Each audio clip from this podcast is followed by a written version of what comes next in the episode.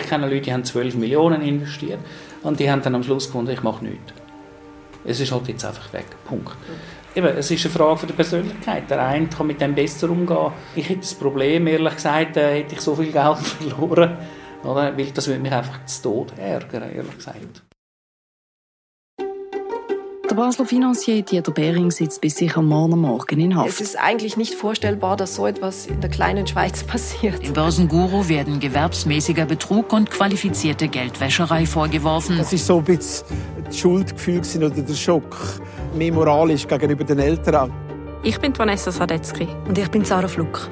Wir wollen ergründen, wie der erfolgreichste Anlagebetrüger der Schweiz, der Dieter Behring, Hunderte von Leuten Millionen aus den Taschen gezogen hat. Wir erzählen euch, wie mein Papi den Großteil von seinem Familienerbe an genau diesem Mann verloren hat. Es geht um Gier, Schuld und die Beforderung der Schweizer Justiz. Die grosse Frage ist nicht nur, wieso im Dieter Behring sein Betrugssystem so lange hat können funktionieren sondern wie man mit dem Gefühl weiterlebt, seine Familie und Freunde enttäuscht zu haben. Der grosse Bluff, wie der Dieter Behring die Schweiz betrogen hat und mein Vater. Episode 6 Abschied nehmen.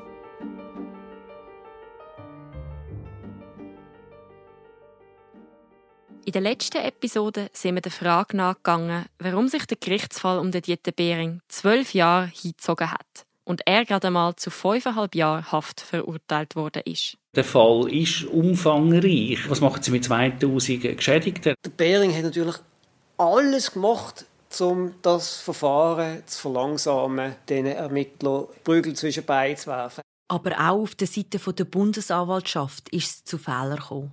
Und zwar haben sie alles aufarbeiten. Jeden einzelnen Betrugsfall haben sie aufarbeiten. Und da kommt man natürlich zum Hundertsten ins Tausendste.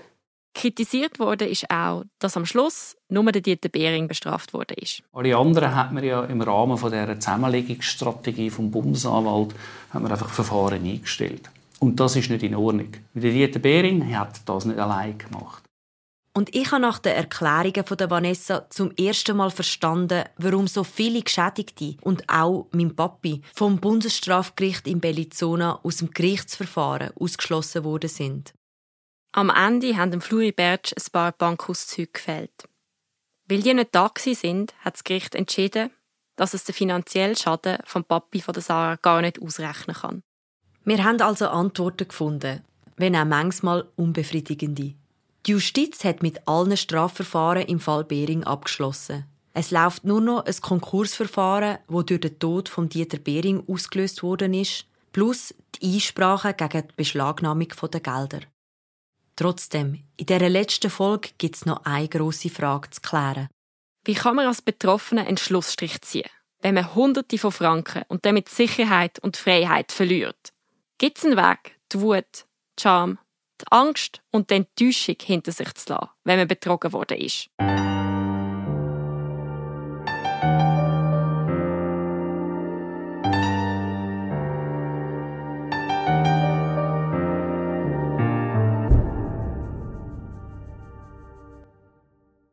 Das, was der Fall Behring in meiner Familie ausgelöst hat, habe ich vor 17 Jahren in eine Art Abstellkammer da.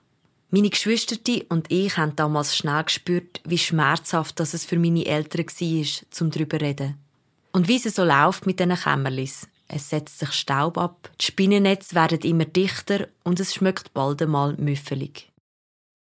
Das letzte Jahr, wo wir an diesem Podcast geschafft haben, ist für mich wie ein Grossputz in diesem Abstellkämmerli. Das Projekt hat mir die Möglichkeit geboten, mit einem Staubwedel über die Geschichte zu gehen, sie aus dem Abstellkämmerli zu zerren und ganz nach anzuschauen. Jetzt werde ich das Ding aber richtig entsorgen, die Geschichte in der Vergangenheit lassen.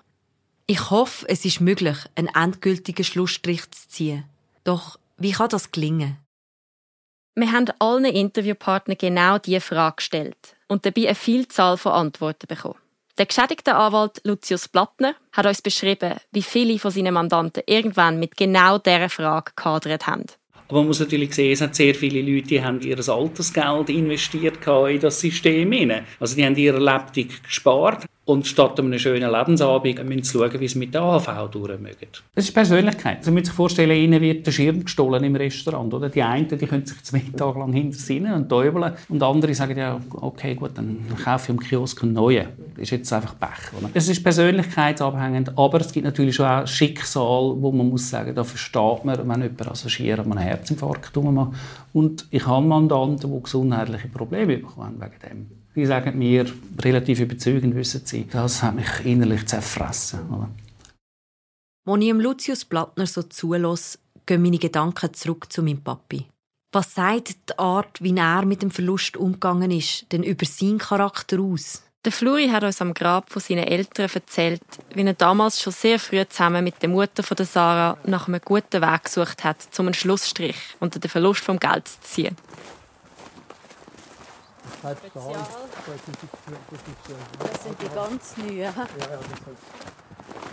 Wo wir das so realisiert haben, jetzt ist das Geld weg und ich habe realisiert, das ist eigentlich Schuld von mir. Also ich, ich habe nicht respektvollen Umgang mit dem Erbe. Ich habe das zu wenig geachtet und habe das zu schnell versucht irgendwie abzuschieben und jemand anderes schaut für das Geld und ich habe einfach den Profit. Dann hat eben Zani vorgeschlagen, also die Frau, komm, wir tun mal wie das Abendmahl feiern. Ich weiß gar nicht, wie sie darauf gekommen ist. Aber wir haben dann so wie ein Familienabendmahl gemacht, wo wir das Ganze quasi spirituell Gott abgegeben haben. Kannst du das noch ein bisschen beschreiben? Abendmahl ist ja Brot und Wein und man denkt ja an Jesus, wo sein Lieb und sein Blut gern hat für unsere Schuld. So, es ist ein Entschuldigungs Mal oder ein Entschuldigungsritual und darum hat sie das vorgeschlagen, nicht so sehr, damit man quasi das Geld wieder auf magische Art zurückbekommt, sondern dass bei mir oder bei uns als Ehepaar, dass irgendwie die Schuldgefühl, dass wir das wie bewusst ablecken können und das quasi Gott zurückgeben. Und das ist auch passiert. Dann haben wir das genommen, haben immer gebeten, dass quasi Gott zurückgehen und gesagt, wir nehmen das jetzt so, wie das kommt. Und dann ist innerlich ein ganz großer Freiraum sind, so dass man nicht mehr quasi verbittert oder übermäßig Hoffnung oder ein Greifen nach einem Verzweiflung oder so, sondern es ist ein innerer Freiraum gewesen und dann hat man können recht nüchtern den beraten, wie der umgehen soll, wo das Geld falsch angelegt hat oder nachher die ganzen Gerichtssachen hat man können mit einer sehr gesunden Distanz anschauen. Ich bin selber überhaupt nicht religiös. Aber wo mir der Fluri von dem Ritual erzählt, sehe ich klar, dass ihm das in dem Moment geholfen hat. Bei Ritual geht es ja oft darum, für sich und für andere ein Gefühl von Sicherheit, Macht und Kontrolle zu erzeugen. Genau die Gefühle, wo der Betrug kaputt gemacht hat.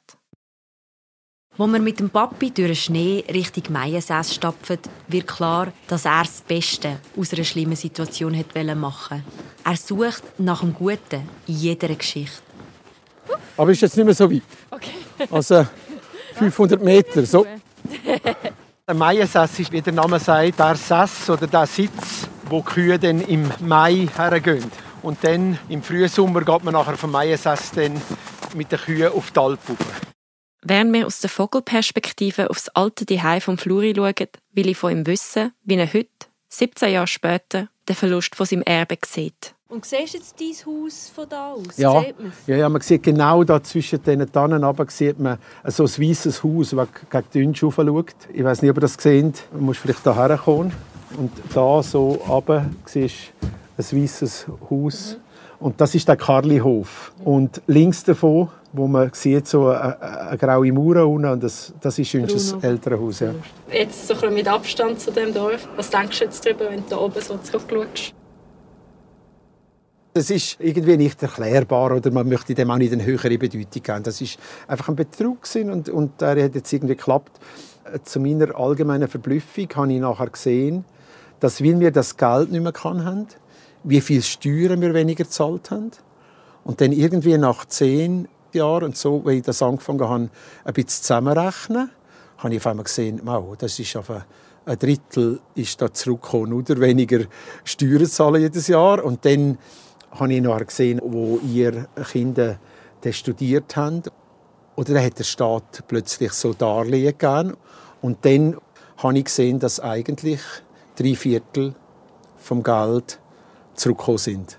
So ist eigentlich nur noch ein Viertel geblieben. Und das habe ich gedacht, kommt dann zurück, wenn dann der Teil noch verteilt wird. Und das ist jetzt nicht gekommen. In dieser Rechnung, die mein Papi da macht, ist auch ein grosses Glück im Unglück mit einbezogen. Der Fluri hat im Juni 2004 gerade wieder einen Anteil von seinen Zinsen ausgezahlt bekommen und sich daraufhin entschieden, nochmal einen grösseren Betrag ins System Bering zu investieren. Das, obwohl erste Medien schon heftig vor dem System gewarnt haben. Das ist auch noch ein Glücksfall gewesen. Ich hätte eigentlich noch 130.000 mehr anlegen und haben das schon ausgelöst kann. Aber die haben das zurückgewiesen, weil sie intern schon gemerkt haben, etwas stimmt da nicht. Und von dem Moment an haben sie keine Gelder mehr angenommen. Und das ist uns auch zu gut gekommen. So, das ist ein, ein Teil ist wieder zurückgekommen und das ist auch ein bisschen, habe ich das Gefühl gehabt, Gnade Gottes, also das ist jetzt irgendwie auch noch gut gelaufen, oder?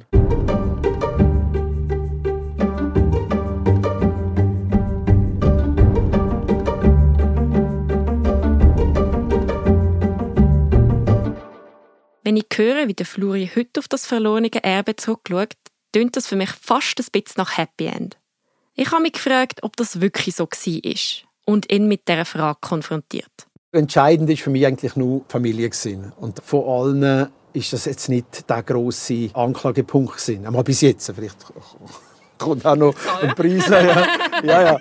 Ich habe meinen Papi nie dafür verantwortlich gemacht, dass er das Geld leichtfertig investiert hat. Es ist im Gegenteil eher schwierig mit anzuschauen, wie er damit gekämpft hat, dass es so weit gekommen ist. Zu sehen, wie ihn die Situation umtreibt. Die Ereignisse sind für mich eine Warnung später selber gut zu überprüfen, wie ich mit Geld umgehe. Em Fluri hat auch geholfen, dass sein Umfeld nicht so wirklich eine grosse Erwartung an seinen Umgang mit Geld hatte für das ist es auch gut, wenn man eine gewisse Erklärung hat und sagt, schau, schlussendlich wäre das Geld weg, so oder so. Und das weitere Umfeld hat wahrscheinlich schon ein paar, paar Fragen gehabt. Aber man hat immer irgendwie gesagt, ja, der, der Fluri, das ist irgendwie ein frommer Pfarrer, so ein Jesus-Mensch. Das hat man auch nie erwartet, dass der jetzt besonders schlau umgeht und das Kapital da vermehrt und so. Das ist irgendwie auch nicht erwartet an mich, zum Glück. Ich glaube, dass mein Papi sich da die Situation ein bisschen schön redet. Klar, er hätte das Geld einfach auf einem Bankkonto oder unter der Matratze liegen lassen können. Dann wäre es zwar nicht vermehrt worden, aber dafür noch vorhanden.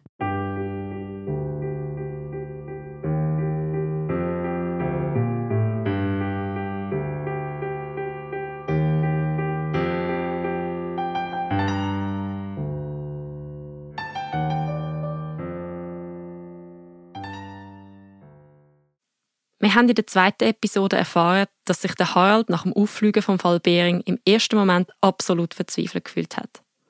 Auch weil er enge Familienangehörige hat, die bei ihm angelegt und dann alles verloren haben. Hat er einen Weg gefunden, die Ereignisse zu verarbeiten? Und wie ist dir nachher gegangen? Du bist eigentlich ohne Job da gestanden.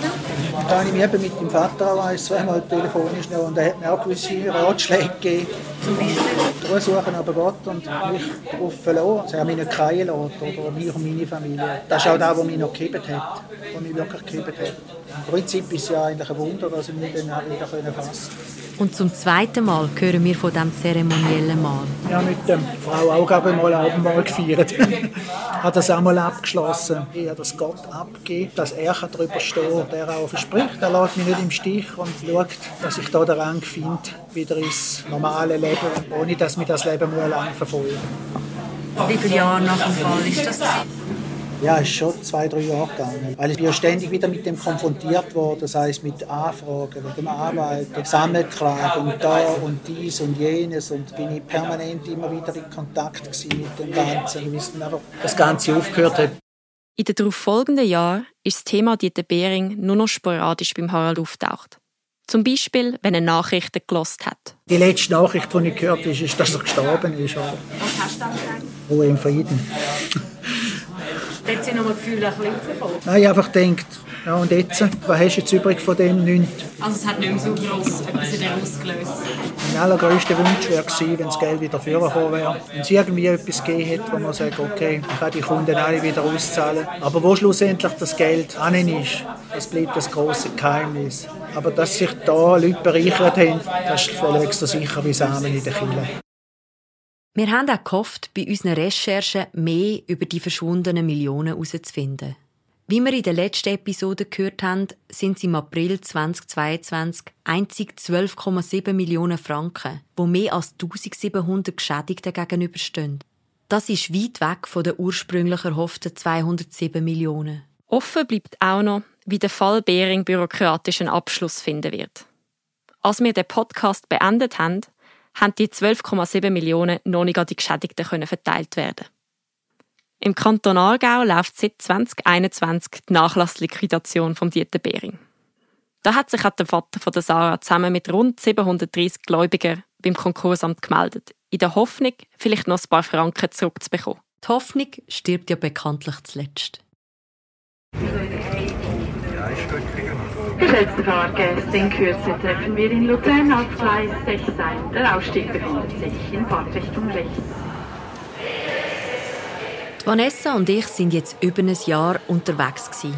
und unser Podcast-Abenteuer kommt zu einem Ende. Ich frage mich, wie ich selber am besten mit dem Fall Bering abschließe. Ich hatte die Idee, zu dem Ort zurückzugehen, wo ich am meisten mit dem Namen Dieter Bering verbinde. Darum bin ich mit der Vanessa nach Luzern gefahren. Sarah und ich schlendern über den belebten Bahnhofsplatz zu Luzern. Ich erinnere mich an das intensive Gespräch, wo mir Sarah erzählt hat, wie der Verlust vom grosselterlichen Erbe ihr Leben negativ beeinflusst hat. Mit der Zeit ist herausgekommen, dass wir enorm viel Geld verloren haben. Das habe ich irgendwann begriffen. Ich bin damals noch im Gimmick und das hat jetzt noch nicht grosse Auswirkungen gehabt. Aber was denn das konkret geheißen hat, ist für mich erst klar geworden, wo ich studieren wollte. Dort habe ich zuerst mal realisiert, ich habe nicht die völlige Freiheit, zum zu studieren. Also ich habe das Gefühl gehabt, ich muss einen Job wählen, wo ich schnell Geld verdiene. Meine Eltern sind ins Ausland gezogen und ich habe gewusst, ich muss jetzt hier in der Schweiz wohnen und studieren und ich muss das irgendwie finanzieren. Und dann habe ich so geschaut, online hat es die Formulare gegeben, die so schätzen, was kostet das Leben, wenn du studierst. Und da siehst du eben Krankenkasse, siehst Miete, siehst das Handy-Abo und so weiter. Ich habe meine Eltern aufgrund von dieser Schätzung gefragt, was könnten sie übernehmen. Und dann ist noch ganz viel übrig geblieben. Und ich habe plötzlich angefangen, finanziell zu denken. Plötzlich ist das im Zentrum gestanden, wie mache ich, dass ich überlebe? Sarah wählt stattdessen ein Studium, um Sekundarlehrerin zu werden. Der Gang an die Pädagogische Hochschule führt sie nach Luzern. Dort schafft sie als kostümierte Bedienstete in einem Edelhotel mit Seeblick, wo gut Betuchte mit ihren Sportwagen einfahren.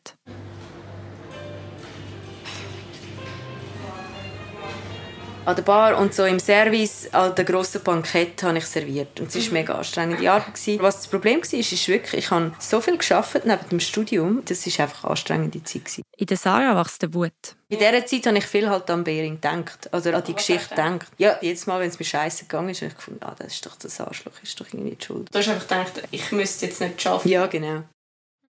Wir sind für den Podcast mit der Ansage losgezogen, ein Tabu zu brechen weil man über Geld und den Verlust davon redet. Was ich aus dieser Zeit mitnehme, ist die Erkenntnis, wieso es so unangenehm ist, über Geld zu reden. Dass das private Informationen sind, ist nur ein Feigenblatt, das vor einer unangenehmen Wahrheit schützt. Wenn man Preis gibt, wie viel Geld man hat, gibt man Preis, an welcher Stelle man sich in der Gesellschaft befindet.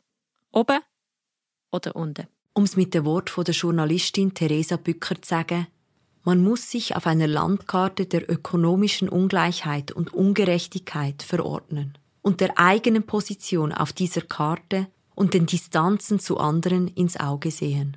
Sarah und ihr Vater haben sich in diesem Podcast dieser Frage gestellt und beschrieben, wie es ist, den Platz in der Gesellschaft zu wechseln.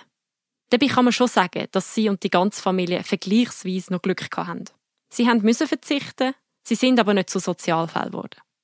Der Fakt macht aber nicht wett, dass die Erfahrung von Betrug und Verlust einen tiefen Einschnitt im Leben von allen Beteiligten bedeutet hat. Es ist zum Glück einer, der nach Jahren überwunden werden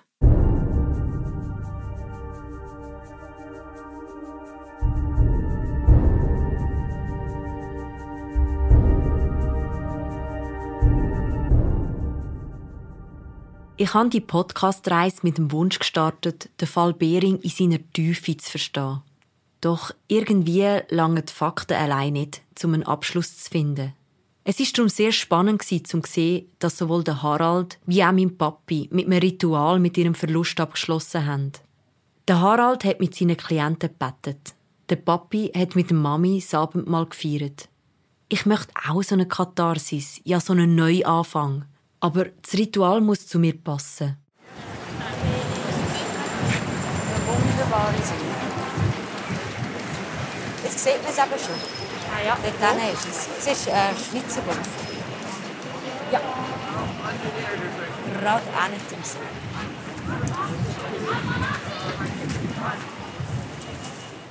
Genau, darum sind wir jetzt da, sitzen hier am Vierwaldstättensee, schauen den Entli und den Fähren und den Touristen zu. Auf der anderen Seite ist eben das Hotel, der Schweizer Hof, wo du an der Bar gestanden bist. Du hast mir das schon beschrieben mit einem Krawattli.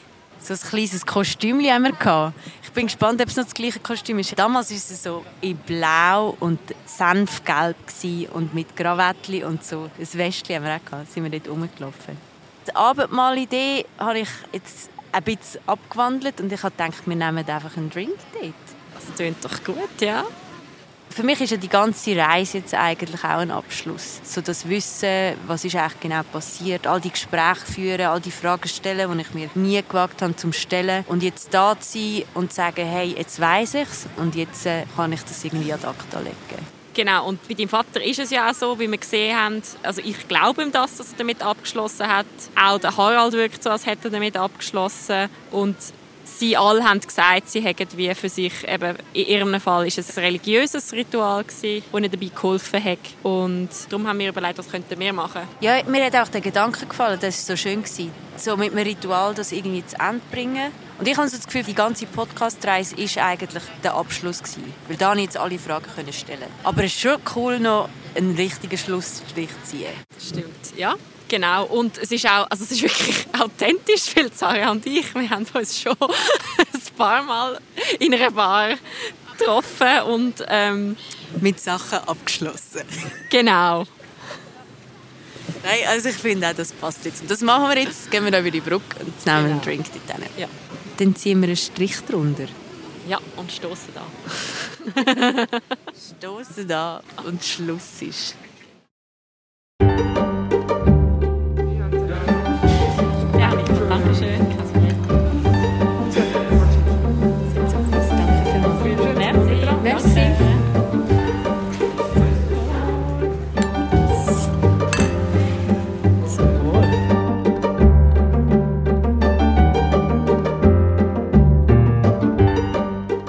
War es mit der grossen Bluff, wie Dieter Behring die Schweiz betrogen hat und mein Vater. Wir danken dir, liebe Zuhörerin, und dir, liebe Zuhörer, für dein Zuhören, dein Interesse und deine Zeit.